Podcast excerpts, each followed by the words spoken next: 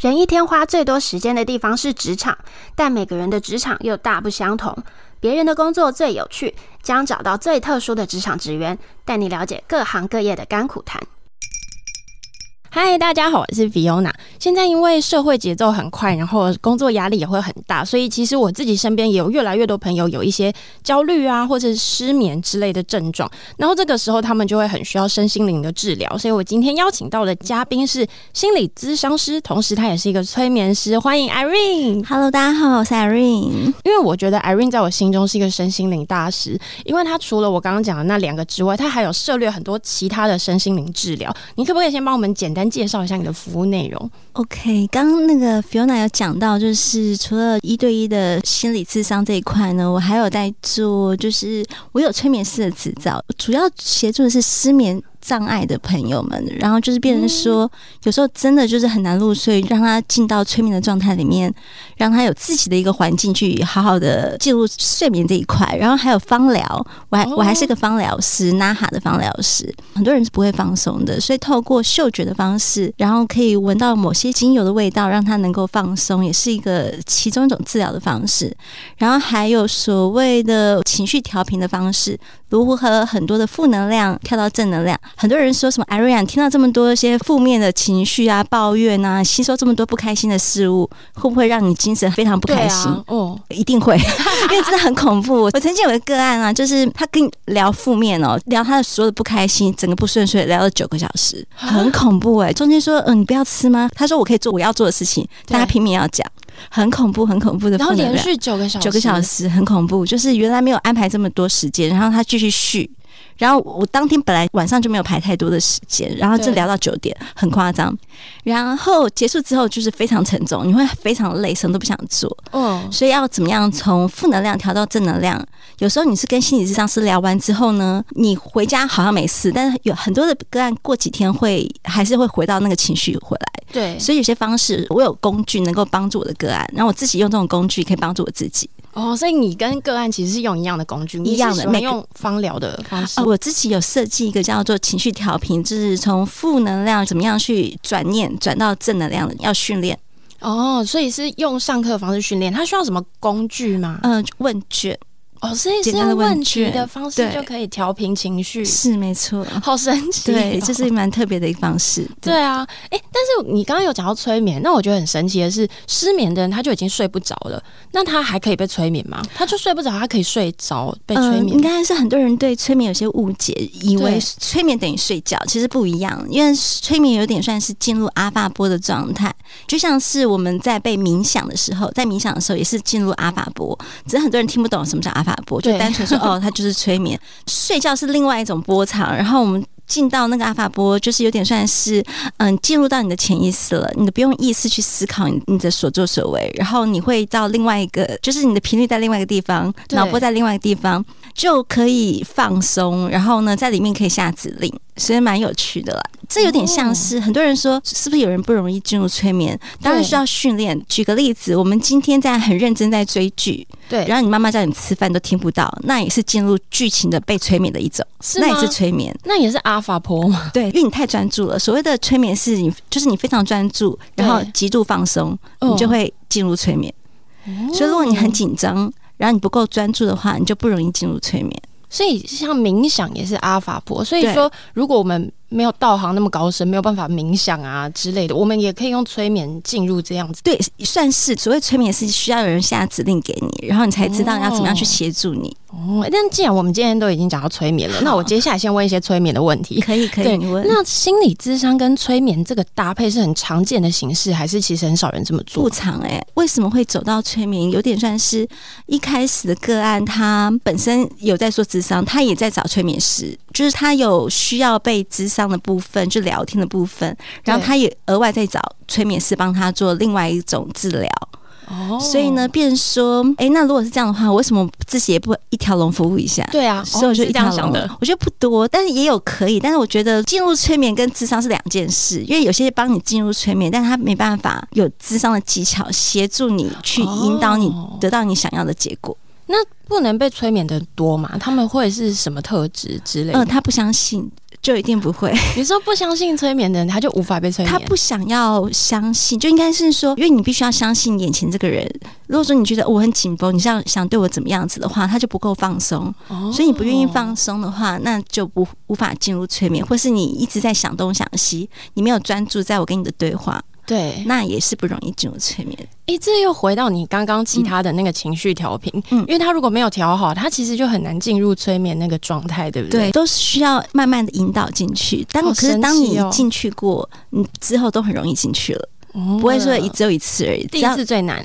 那被催眠的时候，因为像我可能就会觉得催眠就是会说出什么潜意识或是前世记忆这些东西是真实的还是想象的啊？比如说前世记忆，他真的记得吗？我有两派的人，我还想说，有一派是灵学派的，有一派是科学派，我走科学路线。然后我有另外一群朋友是说，真的，呃，就是走灵学派，就是真的可以看到你的前世啊，帮你怎么样子啊，然后让你引导。然后这一块呢，我不是很熟悉。我比较用我的方式，有些人是他你就忘记他为什么会怕某些事情，比如说他怕喝咖啡，看到就很恐怖，看黑的东西就怕的话，你就要进入到，哎，那你什么时候第一次遇到这件事，什么状况，就要引导他到。昨天到达那个一年前，然后慢慢的引导到你大学的时候、高中的时候，你要能够记到所有的片段，就是幼稚园当你在爬的时候，被妈妈抱的时候，你才有可能慢慢的回到前世今生。我是这样，我是要慢慢的引导。哦，但有些是真的可以知道的，我的境界没这么高，哦，因为我也没有做到前世今生。我主要是真的回溯说，为什么你害怕某件事情，或是你的对于父母的憎恶感，或是说你小时候的一些。被家暴也好，被性侵也好，一些状况让你去能够不管忘记你的痛苦的回忆，然后怎么样去面对这件事情，都需要点时间。哦，所以这些潜意识从我们出生到现在，它其实都存在我们的脑子里，只是你忘记了。真的假的？对，听起来好恐怖哦。然后就是像你电视上看的有点像，就是不同的催眠的电影，就是有些你进到你自己的那个潜意识的空间里面，有很多的门打开来是成功很自在的你，打开来是一个，就是说你可以想象它是电影院，可以回播你很多过往的过去，就是让你去不同的门去做不同的事情。好神奇哦！所以那所以这些事情都是真实的，它不会是我想象我自己这样骗自己，然后我就会讲出不同的话。应该是说，我会让你进入到一个你想象你最舒服的状态。这个地方可能它不会是你现实生活里有的东西。有人想象他最舒服的是在山洞里面，可是现实生活中你不曾去过那个山洞，哦、可是对你而言它是最舒服、最有包覆感的。然后在那个环境里面。你告诉我你看到什么，类似这种方式去引导，然后你就会告诉我一些状况，然后我再往前面去走，说好，那我们进到哪个房间？因为那个空间是舒服之后，你才有可能放松，对，然后才能去告诉我其他的故事。哦，所以其实不放松，你根本就很难再继续下去。下一步，对对对。那这样子，其实你有一个特质，也必须要让你的客户很快的相信你这个人呢。我觉得，呃，其实蛮有趣的，就是我不是什么学术派的人，我不是一开始就学心理系这一块，是后来慢慢才进修回来的。嗯然后后来我回去跟大学大学教授在聊天的时候，他就想说，有个特质是 Irene 有很特别的特质，就是呃，别人会愿意跟你讲心事，这是一个特别的特质。哦、因为他说他以前有些学生，或是我以前有个朋友，他是读心理系的，正大心理系。对。然后他他说老师他的教授叫他。哎，不要读这个科系。他说你看起来就不像别人想跟你讲心思，叫他转系。对啊，对我觉得这很重要，嗯，因为这是第一步啊。没错，任何事情好像都是。所以很多时候有人是说，呃，就再怎么专业，就你再怎么厉害，再怎么懂很多，但是如果你的个案不愿意跟你开口，就什么都没用。但你只要开口，你就成功六十分了。愿意讲比什么都还要重要。对啊，因为要不然他，因为那对他来讲可能就是一种伤嘛，他很难说出口。那你平常在工作的时候会需要做哪些事情？因为你都是资商，所以他们应该都是个别会跟你约时间。是没错。那你约了之后，你会需要事前做什么准备吗？呃，确定事前不能喝红酒，因为我平常会有小酌的状况。那我约好之后，我就知道说我要保持清醒，呃，心态的平静。然后呢，要让自己归零，至少前一个小时就是也是放空吧。对。然后我还因为我有精油的这方面，所以我会用一些精油让我自己就是这样子挡一些能量吧，就是让我自己能够。辅佐我自己的空间，对，净化一下空间，所以让你自己也进到一个比较舒服的状态。没错，就算身心灵吧，味道也好啊，情绪也好，全部进到那个状态。然后就可以开始割案。所以其实之前是不用对那个人做一些什么准备的。有没有准备？还好哎、欸，因为其实。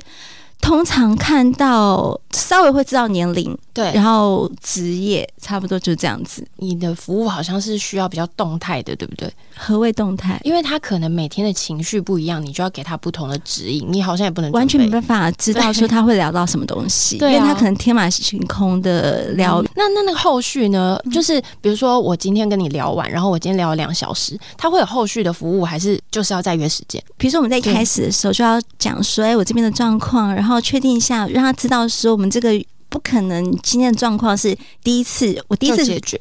没有这么容易的事情。对对，有时候心里的淤积或什么样，不可能一一次聊完一个小时哦，你就完全身心舒畅，不太可能。让他知道说他会有其他的时间，然后自己多长我不知道。然后你也要了解说他今天到底是主要是为了什么而来。对。然后我们今天会聊这一块。然后呢，让他知道说我们这个时间有多长，我会让你知道时间到了。但是如果你要延长，你要让我知道。然后之后呢，我们也会约下次的时间。然后结束之后也会让他知道说我们今天的一个总结。下次我们会聊些什么东西？我发现有些主题，我觉得是你很纠结的。下次我们可能会预告，对哦，让你也先有一个心理准备。对，然后这一块我会琢磨一点，就是说我会再加强这一块。然后我希望你回去想想，给他功课回去想。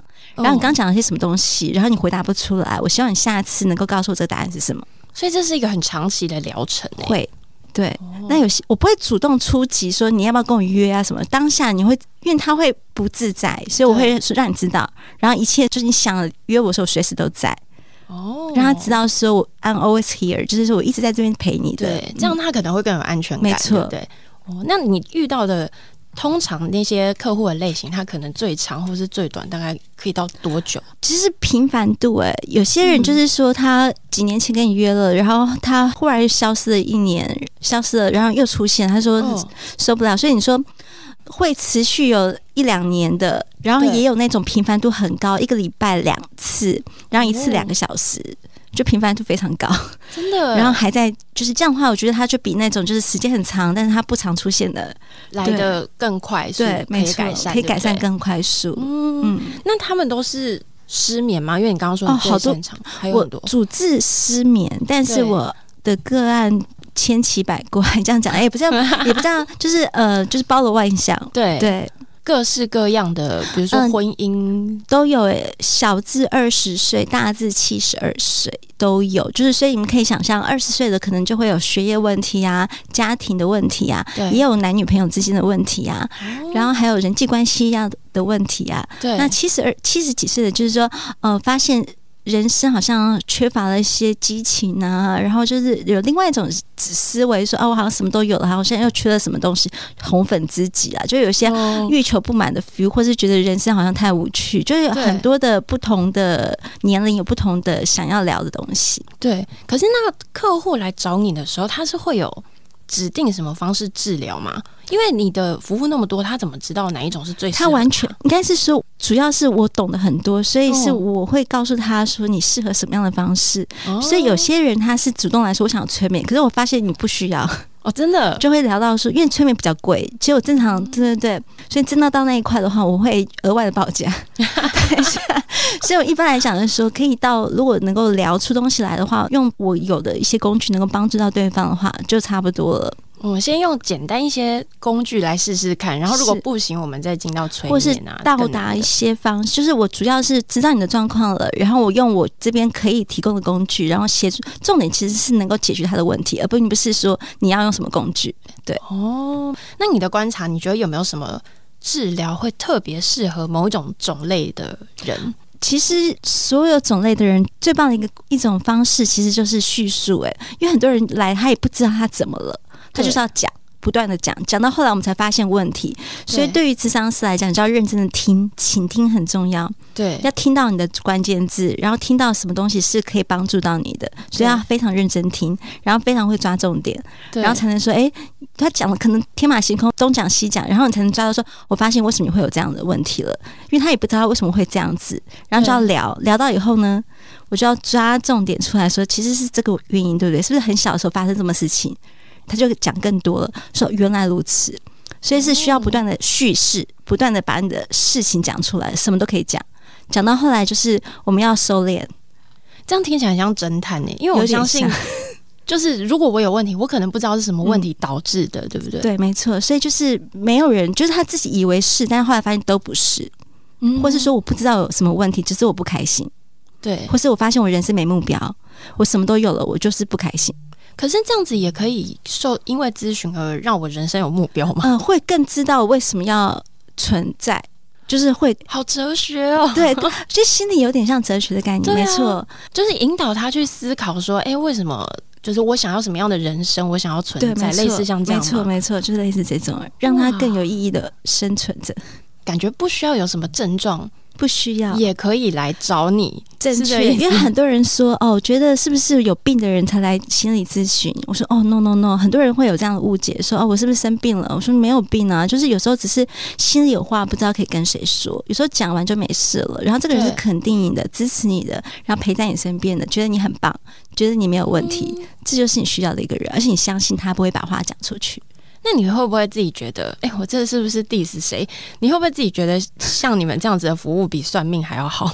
我不觉得什么好不好。我会这样问，应该是因为我觉得有很多人有问题，他们会去算命，但他却没有想过，哎、欸，为什么我不找心理咨商师来聊一聊？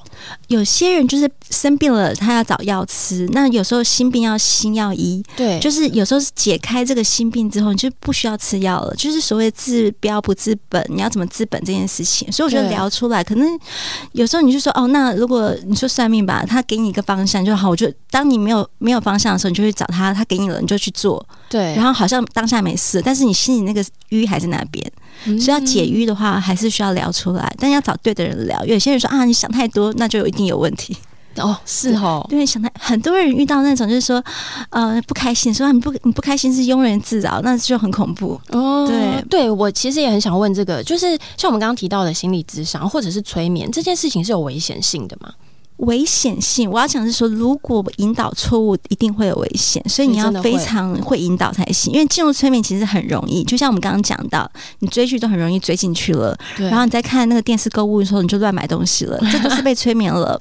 然后你一直对着镜子说你很棒很棒，你就真的认为自己很棒，这也是催眠啊。所以我说很容易进入催眠，但是在催眠你要下什么指令很重要。对，所以就是如果找到对的指令，你就真的可以帮助自己，或是比较不危险。对，如果说你遇到一些危险的，当然就很可能很危险。嗯，会有可能会到什么危险的状况？就有些时候我遇到童年阴影，就是说被家暴了，你回到那个场景，如果说呃没有好好保护当下那个就是受伤害的内在小孩的话，你自己的小时候的自己，对。你不够强大，你看到就怕，没有好好的下指令保护你的话，你醒来会非常痛苦。哦，所以他反而回到那个场景，就是、但没有解决这个问题，他会更对对对对受伤。没错，要怎么样保护，或是不要再继续，再再起来，再回去，再起来，要来来回回很多次。那个催眠的状态有有一点像是你让他回到当时的状态，但是你帮助他克服它。需要时间，因为尤其当下他还是无法面对，所以我们就要再回到现实，然后我们下次再来。好、那这个过程不是很辛苦？来来回回要很多次，而且他有可能，比如说我这次回去，我又没有办法克服，我下次又要再一次经历这个。那对，这样或者你要怎么你要呈现说，有些是当事人，或是要成为第三者，就是第三，你当一个大姐姐说，哦，你现在已经不是小朋友了，你是姐姐，可以保护你当时的那个被欺负的你。去保护他，或是你现在你回到那个那个身体小朋友的身体，但是你是大人的想法了，嗯、你知道用什么方式跟你的父母亲做对话，嗯、让他知道不能再欺负你了。你要怎么保护你自己？你要忘却这件事情，你才能把这个能够治你的本，就是把这件事情对心结心结解开。对，哦，或是有些人是被霸凌了，很多状况就要怎么去调试。对然后，可是我觉得这样子，你要鼓励他下一次再重新经历这个状况。的这一件事情也很困难诶、欸，其实有没有人会放弃？会，但是他一直很想要去让他不要这么不开心，哦、所以就是说他来的时候就表示他决定要做这件事情。所以其实来的人也很勇敢、欸。对，我有一个不是我的个案，是我另外一个朋友的，他在处理的个案，就有点算是协助了五年的催眠呢、啊，还没有起来。真的对，每个月都会去被催，但是催眠 这等一下这是不是所费不值？不便宜，真的不便宜。对，对，对，可以大概有个 range 六千到一万一个小时，一个小时。嗯，哇哇，然后他持续了五年，对，都还在经历这个状况，没错，一直起，一直没办法克服。那你会觉得一般出现什么样子症状的时候，会需要赶快寻求专业的帮助吗？因为其实现在我觉得大家对于心理的病视感这件事情越来越强烈，所以我我自己是做行销，然后我们是一个我觉得算工作压力蛮大的环境，然后我们或多或少都会遇到身边的人有躁郁啊、忧虑或者是失眠，超常听到，嗯哼，对，但是。我觉得这件事情有一点频繁到大家觉得，哎、欸，我这样好像还好的程度。那你有没有觉得有什么症状的时候，他需要赶快寻求专业帮助？其实你刚刚说的所有症状都需要，都需要，而且我也不觉得是叫做症状，就有时候你单纯是不开心，不知道你为什么不开心，或者是有些你有很多事情想分享，但你发现你身边没有人可以分享。这都是一个出口，就是一个出口而已。我觉得它不叫做病逝感，也不叫什么，就是压力大。那怎么样子让你放松？有些人太习惯压力，说压力大不是很正常吗？可是为什么不试试放放松一下？你不会放松。到后来有些人说我不知道如何放松，我就觉得在家里耍废是件很。很开心的事，有些人开心，有些人说我不能这么浪费我的青春，尤其是男生吧，因为他有压力。有哎、欸，我最近有身边的朋友，就是我是不是应该叫他去找你？是不是有？对啊，对啊，而且他是他会因此而就是一直找东西要让自己做，会让他觉得自己要学习，不能浪费，感觉他又不觉得他自己痛苦，这才是危险的地方。对，或者是他明明知道他这个状态不对，可是他还是会强迫自己一直处于这个状态，嗯、然后他就会每天焦虑。对，因为我对他的感受就是他常常情绪上会很焦虑。嗯哼，对，但他是正常生活的。是这类型、哦、就是要聊天，有时候他也不知道为什么，或者说他没有任何一个人可以聊他这些东西。哎，那我觉得我刚刚的问题就凸显出我们的不同，因为像我们就会觉得好像是要有症状才要做这件事情，嗯、可是其实就你们的观点来看。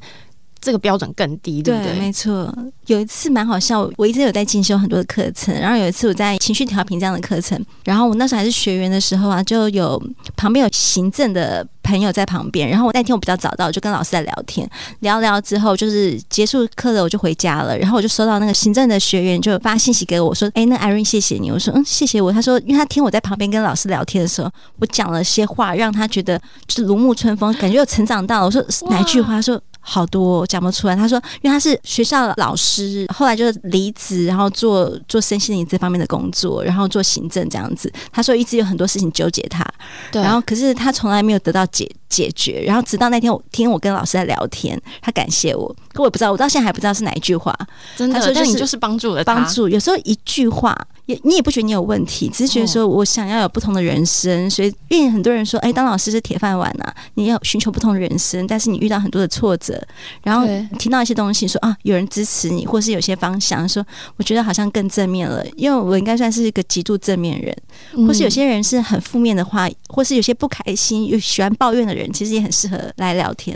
那如果我们身边有朋友有比较严重的，比如说躁郁啊或忧郁的时候。我们有没有什么千万不能做的事情，或是可以帮助他的事啊？嗯，他一定要去求医，这是一定的。嗯，我觉得要双呃双管齐下，就是你该看医生的还是要去看医生，因为有些东西是情绪的，就是一些什么多巴胺啊，有些是真的需要吃药去协调解释的。对，嗯，然后可是呢，释放也是一个，就是要会说。因为我曾经有一个个案，他也是有在看忧郁。他已经吃了三年的药了，对，然后还是来有来找我，他需要。然后那一次哭完之后，大哭之后，以前失眠很严重，现在可以睡着了。哦，对我，所以我说双管齐下，你不能说哎，只要这个，因为他是还是药物性质的克服。然后聊这一块，你刚刚说一定要注意的，我之前也聊过，就是说千万不要说我觉得你没什么，我比你更惨，或者说我这个想太多了啦，人生不就这样子，你还好啦，就是不要比较心，不要觉得他没什么，对，这都是很恐怖的说法。嗯，而且他可能就会往心里去，对不对？一定会往心里去，百分之百。就说话的的技巧很重要哦，所以千万不要用任何比较的心态，或者是说你不要想太多，你，就是想太多这种话，对，就是庸人自扰，就是日子过太爽才会想这么多，才会得有。我觉得其实这种话超容易，而且在干话里面讲出来，对，没错，对，没错，啊，这千万不能说给他们听，他们觉得更不开心，都不懂我，真的。然后赶快叫他们也去。寻求帮助，就是看医生等等的，嗯，是需要的。那你有没有什么特别有印象深刻的一些案例？我有两个，我觉得可以分享一下。一个年纪大的案例，然后他来就是真的就一辈子顺遂。我觉得这是我可以分享给那种人生很坎坷的人的一个激励他们的故事哦。他人生很顺遂，都七十好几了。就退休了，然后一路顺遂，一路好学校，然后因为他的同学呢非常优秀，就他毕业之后就进到很棒的职场，然后呢，当他刚觉得不顺的时候，又有他的以前的同学介绍他更好的职场。他说他从来不觉得他自己能力好，但运气非常好，就一路顺遂，做了三个工作，一次待了蛮长时间，然后就顺利退休，然后后来就当独董，反正就是经济没有问题，老婆又漂亮，小孩子又已经三十几，都是该有的都有了，一切顺遂。他说讲完之后说，嗯，一个小时没了，人生一个小时就讲完了。有些人人生很精彩，就是波涛汹涌，又生病，又那个什么，又被家暴，或是又又那个破产，很多的人生就是起起伏伏，讲了三天三夜，讲一年都讲不完的，可以出书的人生。可是有些人生顺遂到他没了。对，他说他他自己知道能力不好，就刚好正准备混不下去的时候，就有新的工作了。可是这样很好，他为什么要咨商？他想要外面有女人，是有另外一个心情又跳出来。他觉得太顺遂，他没有玩过哦，他觉得他人生不甘心，他缺了什么？他觉得你这样看的就是一个该有的有，家里环境也好，又很有钱，然后小朋友父慈子孝的，什么都很棒，老婆又漂亮。他说我好像缺了什么东西。他人生他不甘心，他说我还很健康，对，我可以这样子。可是，哎，那他来找你的意义是他希望他觉得他这是错的，希望你可以开导他。他没有，哦、他觉得还是他要你介绍女人给他。他会觉得说，你们会不会喜欢像他这样的男人？就是他如果提供什么，哦、他就会会跳一些话题出来，就是蛮有趣的，就是分享一些东西。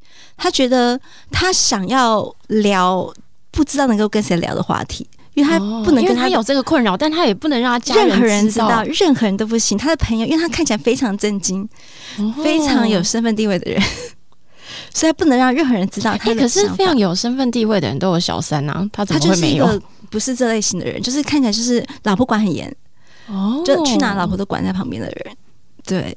曾经有玩过，然后后来又被抓到，然后又要赔钱，就发生很多状况。那现在又还还 想玩了，吃过苦头，对，反正就是会愿意讲这些东西。他说，其实很多事情他是不可能跟任何人讲的。嗯，这蛮有趣的，就是这个就可以分享一些给那种。你虽然现在过得非常的波涛汹涌，又破产，然后又失败，又被抛弃，一切都是那公司又不要你，感觉你就是对，但你的人生好精彩哦。呃，这听起来就觉得哇，有点痛苦，我还希望顺遂一点。但是你会发现说，这就是你的养分啊，你才能知道越挫越勇，怎么才知道你怎么样子能够站起来。有些人就是一直都站在那边，如果跌倒的话，其实会很惨。对，我们听就会觉得，哎、欸，他一直站在那里不是很棒吗？他也不开心啊，所以我这就是蛮有趣的，就是说你不懂，你不是我，所以你不懂我。对，但是这样子的观念，你们也可以帮助他可以调整，然后到他现在。其实我没有说要调整，支持好玩啊，只要你确定你安全就行了，你支持啊，哦、你确定你跟老婆聊聊，就是他不能给你的话，那你想想办法，如果能够花钱处理的话，我觉得不是个问题啊。哦，所以你。让他在他这样子的心理状态下活得更开心，是没错。用这样子，你不能说你不能这样子啦，这样子他会就是那我来找你干嘛？那难道没有那种三观很不正的来找你的吗？呃，何谓正不正？对，就是、哦、在你们的世界没有三观正不正诶、欸。比如说他可能在呃法律上可能是不合法的，就是他可能是小三，但是他也会有心理的问题啊，因为他是可能选择了一个很艰难的人生，类似像这种的。就是说，一个愿打，一个愿挨。如果说你你知道会有什么样的后果，你愿意这样子的话，我觉得你自己就是为你的人生要负责任。嗯，然后你坚持这样子，你知道会撞南墙怎么样子，这就是你的人生。你都想到后果了，或是你会被怎么样，你都知道。那我愿意承担这样子。对，对，会痛会怎么样子？痛过爱过，OK，你人生很精彩。然后你勇敢这样子，我觉得你不容易。多勇敢啊！有些人说哦，不要这样子，会被人家说很难听。但是如果你这样，我觉得你很勇敢。但是你会很受伤，而且你这么好，为什么你不值得？我会让你知道说你其实很够优秀，为什么要去跟人家争？但是如果说你这样的话，我觉得你真不容易。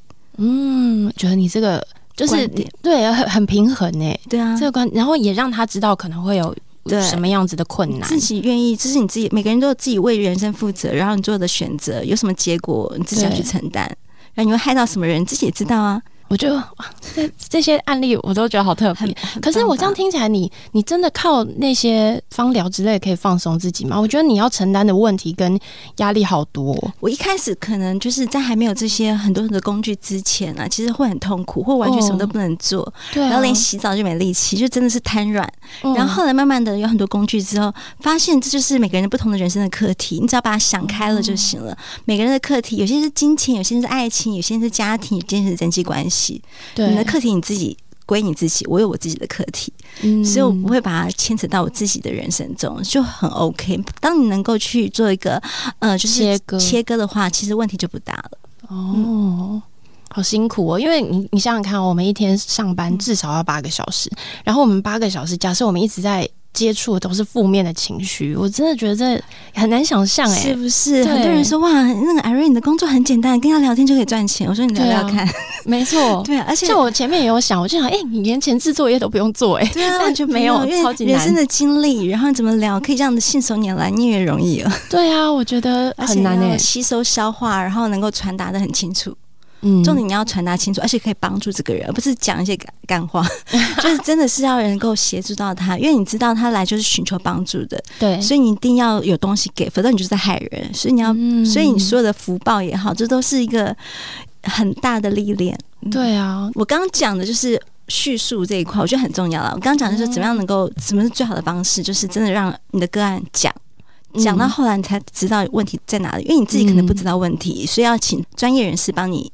发现问题，对，去解决这些东西，这样。嗯、那你最后有没有想要跟大家讲的话，或者是你觉得你对他有什么想法之类的？就是使命感呢、欸，因为我觉得就是天赋哎、欸。我之前有讲说，并不是这个是。原来的专业是慢慢的碰到这一块的，对，发现如果说有个特质是别人愿意跟你讲心事，那如果说我可以帮助到他，因为他愿意开口了，那如果说就没的话，那就不是很可惜嘛？对，所以我后来发现有这个使命，然后发现我也知道怎么样调节我自己的时候，我觉得他就是一个很幸福的工作，嗯，因为别人每个人在感谢你，就像我是真的是在给钓竿的人。我给你很多钱，人家说做善事哦，捐钱捐钱，但我的善事是给你一个想法，给你一个观念，让你转念，我的福报我觉得很棒啊。真的，而且你可能可以让一个人的心情真的变愉悦。我觉得是在现在很困难、欸不。不止心情，就举最后的例子好了，因为我我大概遇过蛮多的案例，是针对亲人离世这件事情。嗯，女生跟父亲的牵扯粘着度非常高，然后当你最爱的父亲离世了，你会很多人走不出来的，就觉得说、嗯、天哪，我最爱的爸爸离开我了，对我走不出来。所以我这样的个案其实不少，就是家人感情非常好。哦，那怎么出来？我。就是很难出来啊，对，非常难，因为你不可能不马上就没事了。对，这么爱的父亲，哦，这么靠近的人，这么靠近的人，然后你一辈子看不到他了。对，所以就是要转念了。嗯，所以说，我觉得我们很幸福，曾经有一个这么爱你的父亲，他已经去做天使了。那现在留在这边，他这么爱你，所以你值得，所以你好好把这个这辈子活好，让更多人知道你是值得被爱的。就是有些人一辈子都没有这么好的父亲陪在他身边呢，你有，你很幸福。我觉得你的工作好伟大哦，谢谢。今天很谢谢 Irene 来跟我们分享那么多心灵相关的知识。其实我觉得今天干货很多诶，是大家一定都会收获到很多东西。希望听到这一集的大家每天都可以保持心情的愉悦，然后每天都可以睡满八小时。然后如果有需要的话，也可以去找 Irene。那大家拜拜，谢谢大家，拜拜。感谢大家的收听。如果你喜欢我们的内容，欢迎订阅我们的 Podcast 频道。别人的工作最有趣，并分享给你的朋友们。如果有任何建议，都欢迎留言，也可以在简介处到我们的粉丝团或 IG 跟我们互动哦。非常期待大家的回复，拜拜。